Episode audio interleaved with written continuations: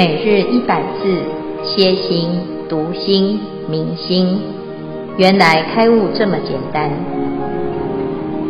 秒懂楞严一千日，让我们一起共同学习。秒懂楞严一千日第一百一十七日经文段落：复次阿难，有如今者，妙境见精。唯与明和，唯与暗和，唯与通和，唯与色和。若明和者，至于暗时，明相已灭，此见即不与诸暗合。云何见暗？若见暗时，不与暗合，与明合者，应非见明，即不见明。云何明合？了明非暗。彼暗与通，及诸群摄，亦复如是。今日消文，和与合，和与何的含义不相同。和即指二物混杂在一起，但乃各自独立可分开；而和则指二物融为一体而无法分开，及诸群摄。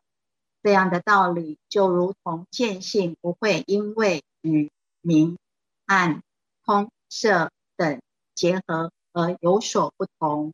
主题或和，重点见性不与明、暗、通、色结合。以上消文，恭请建辉法师慈悲开示。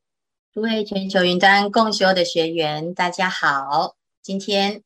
是秒懂楞严一千日第一百一十七日，我们的主题就是说见性啊，是非和啊，就是有从破的角度来谈因缘和合之法，是一个方便，而不是究竟义。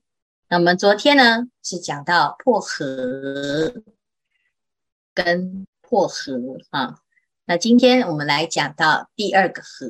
那这一开始啊，就是佛陀讲：阿难，汝虽先悟，本觉妙明，性非因缘，非自然性。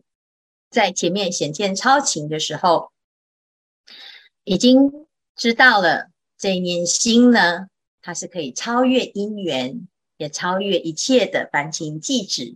但是阿难对于这个道理呀、啊，不是非常的。明白，就是大概一知半解啊，所以呀、佛陀就在用更细致的方式来让阿难了解啊，所以他谈和合这两个字啊，因跟缘，它彼此之间的互动关系是什么啊？不外乎就是这两个叫做和合，因缘和合啊，所以因缘生就是包括和跟合。而成就了一个现象的发生啊，那所以呢，我们要来了解啊，那这一段呢，从四个角度来谈，就是见性它是破合，破合，但是又破非合，破非合，那这样子我们才可以不会落入其中一种法执。好，那现在呢，我们要来谈的是第二个合，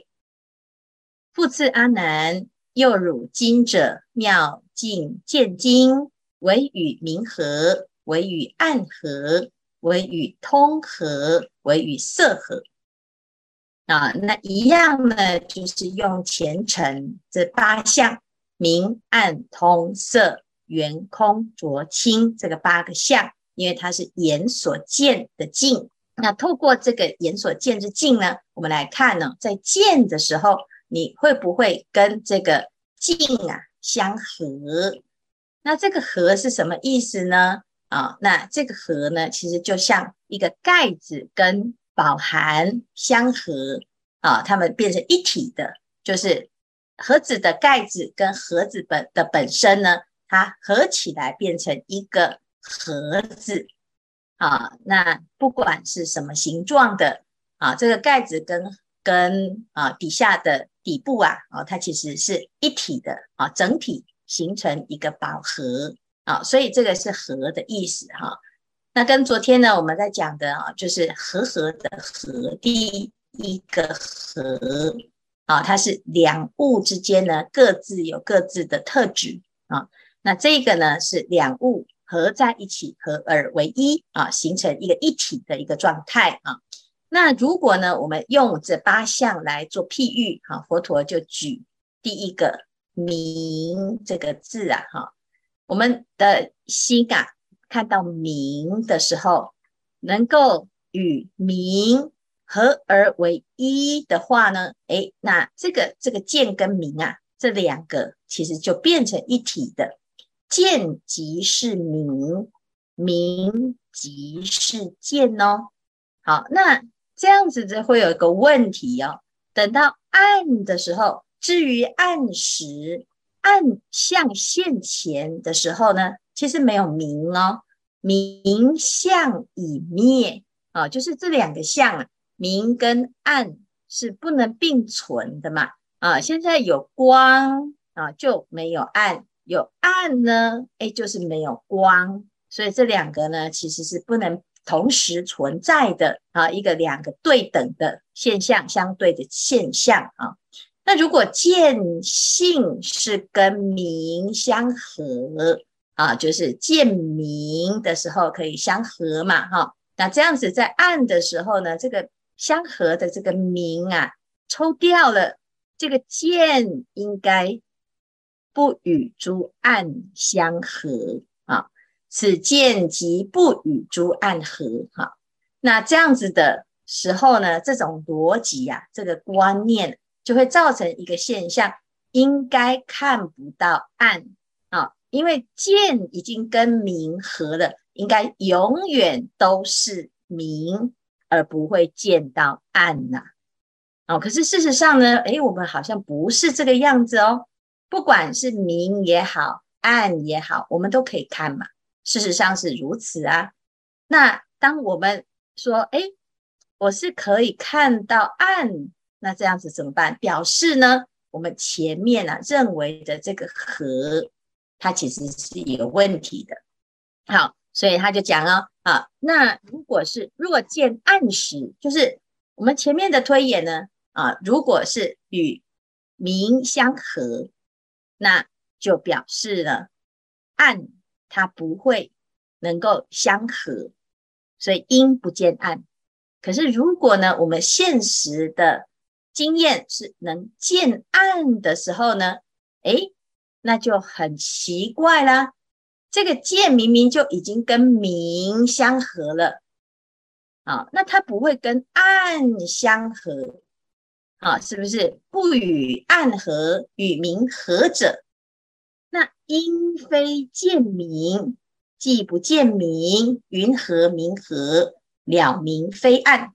哦，这一段呢，诶，听起来好像很那个逻辑哦，有点模糊啊。但是事实上呢，是什么？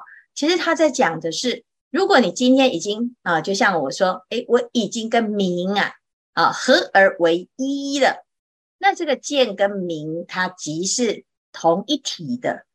那这个时候呢，应该不会看到暗啊，不会见暗。那结果呢，我们现在见暗又不跟暗合，那这件事情呢，其实是逻辑是不通的。如果能够见暗的话，应该是要与暗相合，那它就会又造成另外一个问题，就是没有办法见到明。那既不见明啊，云何？跟明相合呢？啊、哦，所以就可以知道啊，哎，我们呢一下子要跟明相合的时候，它就不会见暗。但是我们说，哎，它是可以见暗。事实上呢，哎，虽然可以见暗，可是它还是跟明相合哦。那这个逻辑就很不通啊、哦。如果我们说好，那你的心啊，其实是跟明相合好了。可是事实上呢，你其实也跟暗相合，所以表示呢，不管是明也好。暗也好，你其实都不合，你才可以一下子跟明合，一下子跟暗合。哦，这好像呢，我们常常讲一句话：人在曹营心在汉。哦，我的心里呀、我是爱你的，那你就不可以啦，同时又爱另外一个。那你说心已经是属于我的，已经跟你相跟我相合了，你怎么还可以有别人呢？啊，那如果有另外一个人呢？哎，就是三心两意，就表示啊，你的每一个心都没有专一啊，你不是真心的啊，你是一下子呢，哎，我可以跟你合啊，我跟你是朋友，然后一下子跟那个敌人又是朋友，那你到底谁是你的朋友？啊，所以这个问题呢，就是我们的见呐，其实它不跟明，也不跟暗合，才有办法去明时也能看明，暗时也能见暗，这样子呢，才会符合见明见暗的这个逻辑。因此呢，从此可知啊，我们就知道这个明暗呢，啊，它只是一个相的变化。见是不跟明，也不跟暗合啊。那彼暗与通，即诸群色亦复如是。我们要知道哦，这个暗呢，啊，跟明也好，通也好，色也好，其实啊，全部都是按照这个道理。这是一个相对的境。我同时啊，不可以见到明又见到暗，但是事实上，我又可以见明，又可以见暗。表示呢，见跟明与暗 是独立的，是分开的，是不是合会在一起？不是融为一体。那这样子呢，你才可以不会混淆了哈。那我们在看到这一段的时候呢，我们就整个和跟和啊，哦，能够会整在一起。其实呢，见性为什么非因缘和合？因为呢，我们要看到这个因跟缘。这是世间呐、所有一切现象发生的规则。凡事呢，有生就有灭。那只要呢，符合因缘和合的规则的呢，一定就是在这个、呃、因缘法当中有生有死。可是见性呢，它是超越生死的，它不随因缘生而生。它也不会因缘灭的时候而灭啊！这在前面呢，我们讲显见不灭的时候已经谈到了。那我们就知道啊，原来呢，这个见性啊，它不在这个因缘法的和合系统当中。啊，那这个是不是一个绝对的现象呢？那它就是脱钩喽啊，那它就没有因果喽？哦，不对哦。如果我们只认识到这里，很容易落入另外一种邪见，就是波无因果啊。听到这里呢，只听到一半啊，所以呢，我们还要再继续听下去，要不然呢，阿难他其实最担心的就是落入邪见啊，因为邪见就是什么？就是没有因果，破因破缘，通通都破。哎，那这样子呢，不是就变外道了吗？啊，因此呢，佛陀接下来啊，他还要再谈哦，既是非因缘，但是也非非因缘。啊，那这样子呢，我们才可以啊，不会落入一个偏执，而又形成另外一种邪见。好，所以呢，我们今天呢，谈到这个合，第二个合字。合就是合而为一。事实上呢，这个见性啊，它不合于任何一个相啊。见能够能够见到各种相，它又不被这个相所融合。那这样子呢，才可以啊，什么相都能见。哦，那这个是我们今天啊所谈到的内容。请问大众现在呢，哎，如果有什么问题呀、啊，都可以提出，或者是你对于这个“和合”这两个字呢，还想要再厘清，那最好的方式是什么？就是哎，我们举一个例子，好，我们举自己的例子也可以，举生活中的例子也可以。好，那其实这因缘两个字啊，再加上“和合”，它就会产生一种变化。啊，这个变化呢，诶，有的时候是合而为一的，有的时候是混杂在一起的啊，所以呢，这是一个现象的一个分析。那这个地方呢，佛陀啊就讲的清楚一点，把它分开。那因为我们一般的思维呢，都是整个混在一起思维，就因缘和合，就糊成一团。那现在呢，佛陀还细致的把和跟合两种不同的混合方式呢，诶，讲出来，那让我们可以更清楚。那希望大家呢，啊，清清楚楚的知道。但是如果呢，真的在理路上呢，还是没有办法清楚的话，你就一个整体的概念就可以了啊。那看看大家有什么问题？嗯，师傅，嗯，我是加拿大的艾珍，嗯嗯，我呃我是那个将来我马上是成为中医师和啊、呃、针灸师，那么。呃，我已经做过那个按摩师了。那么我觉得现我的问题是，现代人的那个病很多是五蕴之盛，呃，这样的一个因缘和合产生的吗？那么如果是这样的话呢，我们防病和治病的时候，是不是要从这个五蕴上面去下功夫？嗯，去注意到底是一个什么问题？嗯、呃，还有就是，呃，居然是我们有这个真心和见性，那么我们利用这个这个真心去怎么样去这样帮助一些病人？嗯，那个真心也是清净心啊，请师傅开示。嗯、还有就是，我们是不是要呃作作为医医师，是不是专门要修一些观音法门或者？呃，药师法门，那么修到哪哪一步才能够理事无碍的，就是可以守到啊、呃、病除？嗯，请师傅开示。哎，非常好啊、哦，这个是一个应用题哈。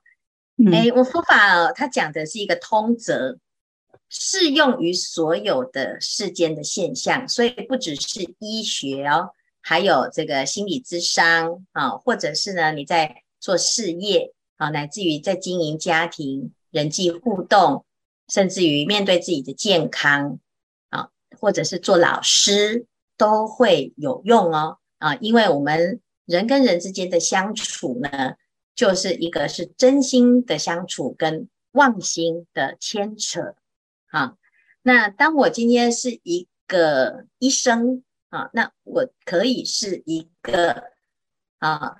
以自己的妄心来出发的医生啊，我希望他得到名、得到利、得到财、得到色啊，有各种的目的，也是有目的性的。那你来作为一个医生呢，他就是一个职业，你就可以透过这个得到了你要得的东西。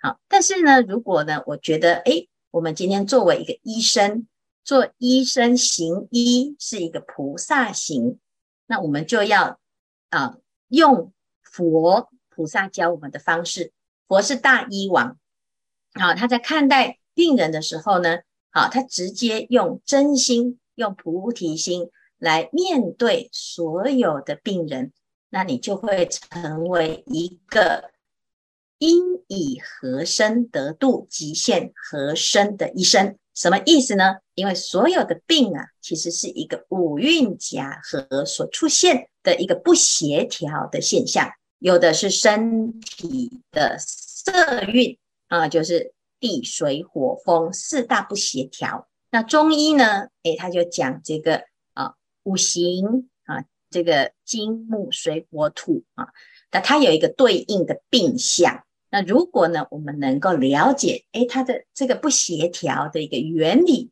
啊，那就会从病象的因缘和合当中呢，找到一个突破点啊，还有这个彼此之间的一个平衡啊。那它还有，但是除了呢这个啊身体的一个不协调之外呢，其实还还有很多是受想行识的问题啊。那受跟想呢，诶，这个受啊就情绪障碍。如果我们要用心理学的一个角度来观察，诶，的确呢，有时候啊，我们听到这个病啊，这常常呢都是因为心理出了问题啊，就是我的情绪长期的不平衡啊，要么就是过于忧郁，要么就是过于兴奋啊，或者是呢太多的贪念啊，或者是太多的嗔恨啊，会造成呢。这个情绪上的一个不稳定，然后失去了平衡，它就会出现一个病相啊。那偏执狂啊，或者是呢，诶，有时候我们变忧郁症啊。那偶尔呢，人都会有一些负面情绪，这难免的。可是呢，当我呢，在这个负面情绪当中走不出来啊，那它就会变成一个障碍啊。那想呢，就是思想，我们的思想啊，产生的问题，有了偏见，有了邪见，那这些受想啊，心病啊，要从心药来化解。所以，当我们在诊断的时候呢，如果你是用一个非合于受想形式的心，就是我们没有预设立场，我们没有带着情绪，也没有带着对一个人成见，好，那用这个菩提心来观察诊断的时候呢，啊，中医讲望闻问切啊，这每一个程度，每一个层层啊，这个层次啊，在观察的时候，你用一个是不带偏见的心，甚至于用一个慈悲的心呢，来观察你的。病人的病相，你反而可以很准确的去做出一些分析跟诊断。好，那这样子呢，你就会很快的能够结了一个跟跟病人呢啊的结到一个很好的姻缘啊。有时候我们讲啊，同一个病，这可能这个名医啊，他也不一定治完所有的病啊，但是呢。这个病人如果跟医生达成彼此之间互相能够理解的关系啊，就是彼此你的心跟我的心是相通的啊，医跟病呢是一体的时候，哎，你反而呢可以让这个病人呐、啊、真的把这个病的假象给突破啊。所以有时候啊，我们就像我们说，哎，我很信任的人一到面前啊，我我这看到他，我的病都好了。啊，佛陀也就是扮演这种角色啊。我们的心没有依靠，我们看到佛这么慈悲，这么智慧，甚至于他对我们有很起了很大的激励的作用的时候，有时候呢，百病突然就消除。好，所以医生呢，其实是一个菩萨。那如果我们能够秉持一个心念，就是这个啊，医术如果可以跟大众广结善缘，其实你不止啊，结到的是一个缘，而且呢，名也有，利也有。那既然都可以双收，为什么一定要以名利为前导呢？啊，那这样子呢，我们去去思考这个事情，然后每一个众生的来，他都是我的恩人啊，因为病人的健康才会成就我们的医术的高明。啊，如果你医一个就死一个，医一个就死一个，啊，越医病越重，那你大概呢，很快就会医不下去，没有办法再行医。所以有一个医生呢，他就会啊说，很感谢他的病人好。事实上，我们一般都是会觉得病人应该感谢医生，可是呢，有个学佛的医生就说，如果呢病人啊不健康啊，其实呢自己呀也会觉得很懊恼。但是看到病人的恢复健康，或者是呢从此而开始不再染病，那他是最大的成就。好，所以呢要感谢医医病之间互相感恩，就会成就一个非常好的一种同修的因缘。那如果这样观察的时候呢，就不是上下关系，也不是啊、呃、报恩。或者是恩这个恩主的关系啊，而是呢彼此之间是一个同参互助的关系。那这个时候呢，就不是菩萨跟众生，而是大众都是菩萨。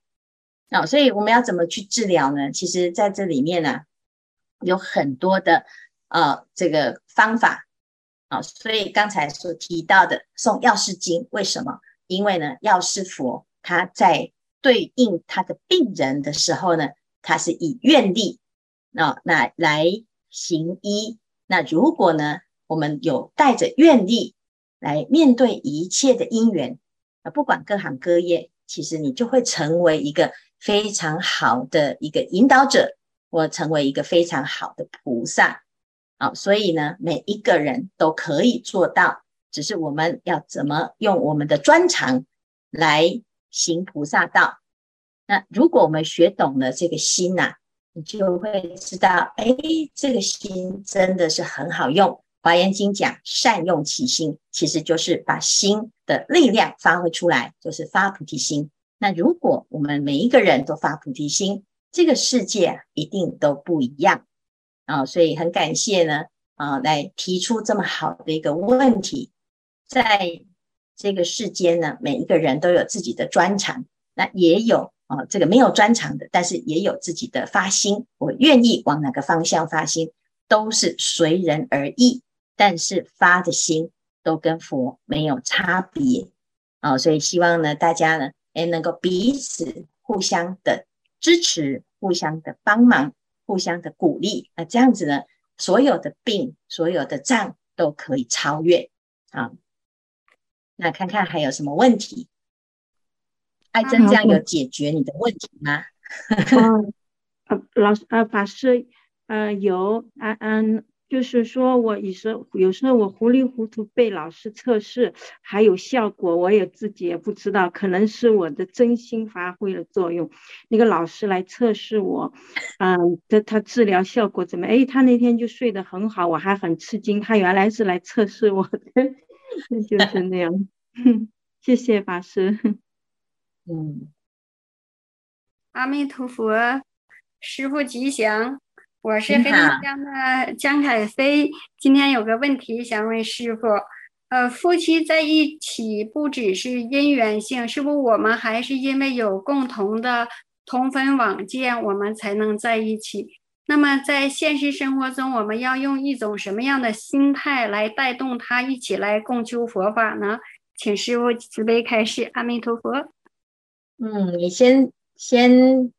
记得这件事情，就是每一次在用功的时候呢，如果他不愿意啊，那个一起来用功啊，你先不要勉强他，但是你可以观想他一起来用功啊，就是诶，我今天呢，诶，这个大家悉发菩提心啊，那用这个意念呢，其实大家的缘分是很深的，才会结为一家人。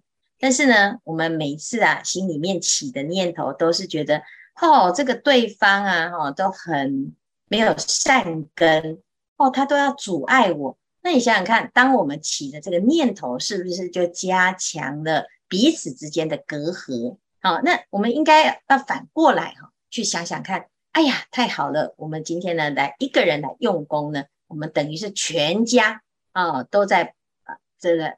在这个用功的法界当中啊，消极的呢，就是他至少没有阻碍我们用功啊。那积极的呢，就是诶，我们呢用自己更大的用功呢，来带带大众用功，代替大家啊。一个人用功呢，诶，包括五个人的啊功课，那你就这样发心啊。所以我们自己啊，就是在想，诶，其实呢，一切众生啊，哈。他都没有用功啊！我们诵经的功德是不是很愿意回向？会啊，我们大家都会回向。四生九有同登华藏玄门。那你为什么对这些所有的众生都没有要求呢？因为你觉得他们就是不会用功，不懂得用功，所以我们用功愿意分享给大众。可是当有一天呢，他变成你的家人，你就会心里呢觉得他对他的要求就多了一点。当他不学佛、不修行的时候，你就会心里面不舒服。哇，他在障碍我，他就是啊、没有善根，他就是我的啊、这个业障。那如果你这样子念他呢，诶，你就忘记了。其实我们平常对于不认识的众生的这种宽容心啊，诶，是很无比的，我们都很愿意慈悲的接引。可是当他呢变成你认识的家人或者是朋友的时候，你的要求怎么突然变得那么严格呢？哦，所以呢，这就是我们自己的心啊，心里面有一把尺，我们好希望度自己的家人，可是我们没有随缘而开始呢，强扭的瓜不甜啊，所以呢，硬要去要求对方要跟自己是同修的时候啊，那你就有时候呢，反而好姻缘就坏的一个啊这个状态。所以，像佛陀他跟阿难，他明明知道阿难的问题呀、可是他为什么把他摆在身边，却都迟迟的不去告诉他他的问题呢？是不是佛陀已经当啊、这个阿难已经当佛陀的侍者好多年了，在这这这么多年当中，难道佛陀不知道阿难有问题吗？为什么直到让阿难自己遇到了摩登伽女，知道自己真的出了大问题，才来学哎这个佛陀讲过的这些法的时候，佛陀才告诉他真话呢？那难道佛陀是故意要？呃，就是让他去叠一个胶再来说吗？不是，是因为时间还有时机不够成熟。那什么时候才是成熟的呢？我们只要愿意用功，愿意发心，一定会有成熟的这一天。所以，虽然我们心里面很急切，可是还是要随缘，要能够随喜，要让大众呢。不要因为我们的修行，然后就变成很大的压力啊！就像刚才有人在上面留言说：“哎，这两天的我都听不懂。”很好，听不懂就对了，因为啊，这件事情就是阿难他最大的盲点。那为什么一定要听懂它呢？世间有很多的现象啊，其实不一定是在字面上的理解哦。有时候呢，你的时间到了，你就突然之间就明白了，也说不上来是什么原因。就像没有看过月亮的人，你跟他说到呢，哎，这个口水都干了啊，那你用口沫横飞写了很多的论文，你再告诉他月亮是什么样子，他们不懂就是不懂。那你是怎么描述都没有办法，直到有一天他自己亲自看到月亮。就不用解释，好，所以希望大众呢，有一天都能够明白什么叫做四生九有同登华藏学门，这样子呢，我们所有的关系都能够得到一个彻底的圆满。感恩师父慈悲开示，我会发更大的心，会多多用功来带动他们。感恩师父，阿弥陀佛，阿弥陀佛。